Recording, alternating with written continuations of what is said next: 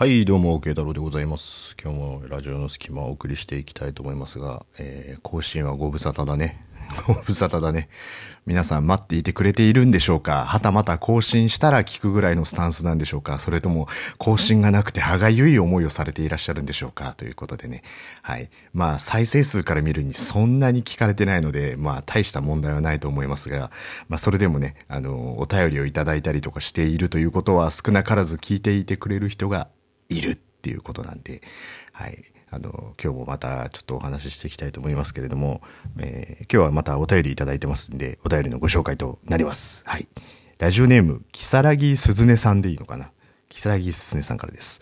えー今日ログインしてやっとラジオトークのアプリが使えるようになりました。このアプリを知る前は Amazon Music で慶太郎さんのラジオの隙間を聞いていました。寝る前によく聞いています。1ヶ月前に知って、えーボリューム1から178まで聞きました。えー最新、えー最新回に追いつけるために頑張ります。えこの文章変じゃないですか？わかんないけど、てんてんてんっていうことで、えお便り。怖い話で主人公の友達に霊媒師の知り合いが多いのはどうしてですか？友達人脈広すぎませんか？慶太郎さんはどう思いますか？えーというお便りを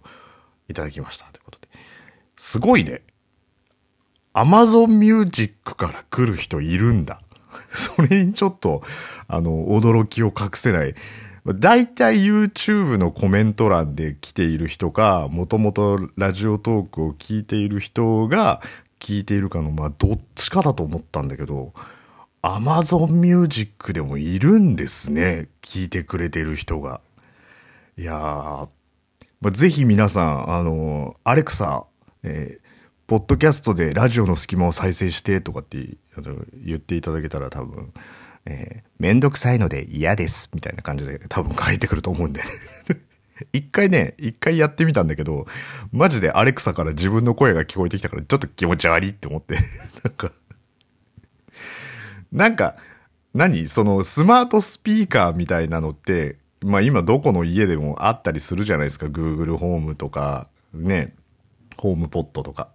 そういうなんか誰でも使えるものから自分のトークが配信されることのなんかこのむずがゆさね。なんか、むずがゆさがあるけど。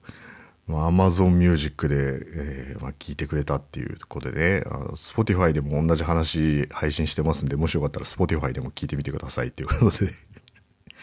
はい。まあ、お便り、えー、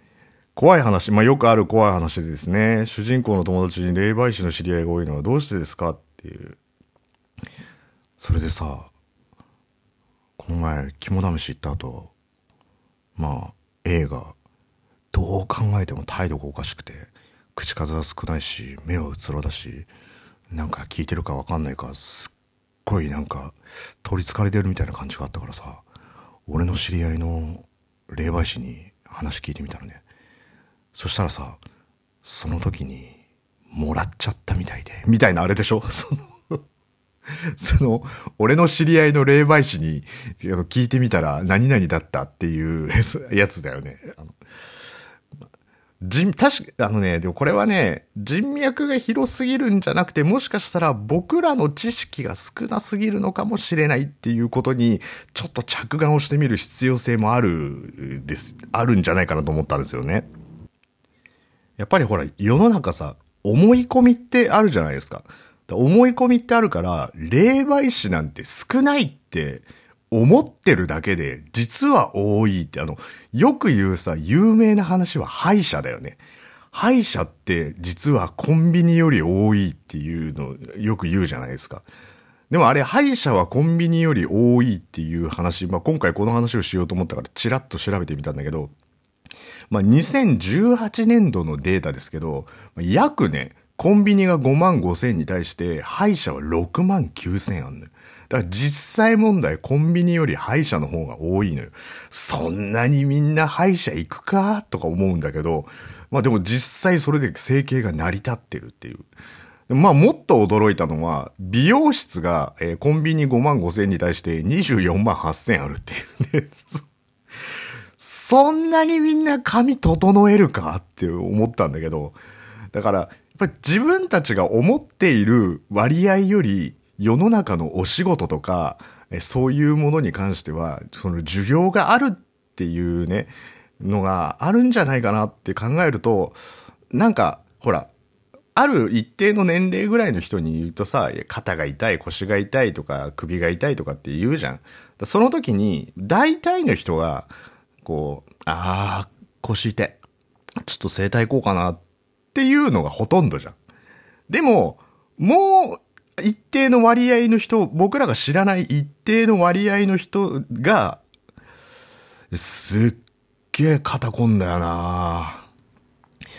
レバーシって見てもらおうっていう人もいるかもしれないじゃん。もう肩イコール、その肩が凝ってるっていう風に解釈をする人と、肩が凝ってるイコール、なんかついてるっていうね、そ の人とっていう、そのどっちかの、あの、認識があるって考えたら、一定割合、もうなんかすっげえ頭痛いんだよなレバー見てもらおうっていう人がいるかもしれないっていうね。意外に、そういうのがあるかもしれないっていう。か、もしくは、あの、今、こんな世の中ですから外出もできなかったりとかっていうところで、皆さんほら、勉強に時間を費やしている人もいるじゃないですか。ね。で、そんな、その中で、実は、あの、ユーキャンで、ユーキャンで意外に人気になってんのが霊媒師なのかもしれないっていう。ボールペン字、カラーコーディネーター、霊媒師みたいな感じで、実は今ぐいぐいと上がってきてて、えー、家庭の奥さんね、あの突然態度が変わっちゃった子供は実は霊のせいなんじゃないかっていうことで、えー、カラーコーディネーターと迷ったんだけど、霊媒師ユーキャンで勉強しようって言って、そのユーキャンで勉強してる人が多いから、えー、実は野良、野良霊媒師みたいのがすげえいっぱいいるのかもしれないっていうね。うん、ほら、いるでしょ？人のがこう、ね、なんか突然態度が変わっちゃったとかって言った時に、それはもしかしたら、こう何か自分がやったんじゃなくて、例のせいもかもしれないっていうね、そういうことがあるんじゃないかっていうとこで。全然関係ないけどね、高校時代に友達が定期的に突然人が変わったようにイライラしだすやつがいたんですよ。普段はすごく優しくていいやつなのに、定期的に何かに取り憑かれたようにすっごいこう態度が悪くなったりとか、ちょっとした八つ当たり、思いっきりこうなんか蹴っ飛ばすとかぶっ壊すとかっていう八つ当たりしないけど、ちょっとしたこう、なんかこう本バチンと閉めるみたいなさ、八つ当たりをする人がいて。だその時、あの、霊媒師いたら多分霊媒師見てもらってたと思うけど、僕はちょっと霊媒師がいなかったから、あの、な、他のクラスの仲のいい友達に、なんかあいつ突然人が変わったように、あの、態度変わるんだよねって言ったら、まあそいつは霊媒師のごとく、あの原因を究明してもらって、まあ原因はなんてことないんだけど、そいつの彼女が、そいつの相談したやつのクラスにいて、そのクラスに来ると、その女は焼き餅を焼かせようとして、その他の男と仲良くするっていうね、えー、ことが原因だったって。っていうか、あの、学生時代あるよね、そういうのね。なんか、わざと焼き餅焼かせようとするやつ、何なのって思わない？なんか、なんかさ、自分の彼氏とかが来たら、私は彼氏が大好きですとか、彼女が大好きですっていう方が、大人になるとかっこいいと思うじゃん、なんか。でもなんかあの、あの頃ってちょっと焼き餅を焼かせて自分のことを好きっていうことを認識させたいみたいな、多分そういう気持ちがあるんじゃないの？だから、その、普段は仲がいいのに、休み時間とかで遊びに来たりとかすると、わざと他の男とちょっと仲良く喋ったりとかして、焼き餅を焼かせて、その焼き餅焼きの男はそれを見て、えー、何かに取り憑かれたように、えー、態度が悪くなって帰ってくるっていうのが原因だったっていうね。まあ、結果としては単純な話だ。わかんないけどね、そこに霊媒師、おなじみの霊媒師を入れたら、実はだけど、その、焼き餅を焼かせようとしている彼女、その彼女にさ、なんかぼやーっとしたのが見えるなと思ったから、知り合いの霊媒師に話しに行ったら、まあ、その女の子見せてくれって言われて、その女の子連れてったのね。そしたら、背中に天の弱が取り付いてたんだよね。とかいう展開あるかもしんないじゃん。もうなんかねえ、天の弱って確か妖怪かなんかでしょもともとは。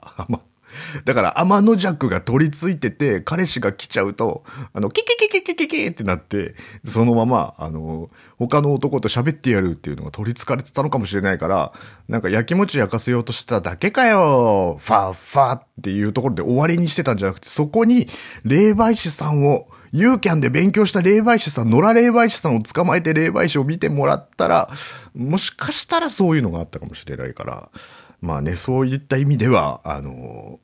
まあ、人脈は広い方がいいんじゃないかなっていうところでね。はい。だからそんな感じで、まあ、人脈広すぎませんかっていうお便りでしたけど、まあ、人脈が広すぎるんじゃなくて、実は僕らが知らないだけで霊媒師っていうのは山ほどいるかもしれないっていうのと、まあ、この、ね、えー、コロナのご時世でやることないから、ユーキャンで霊媒師の勉強してみようかなっていうね、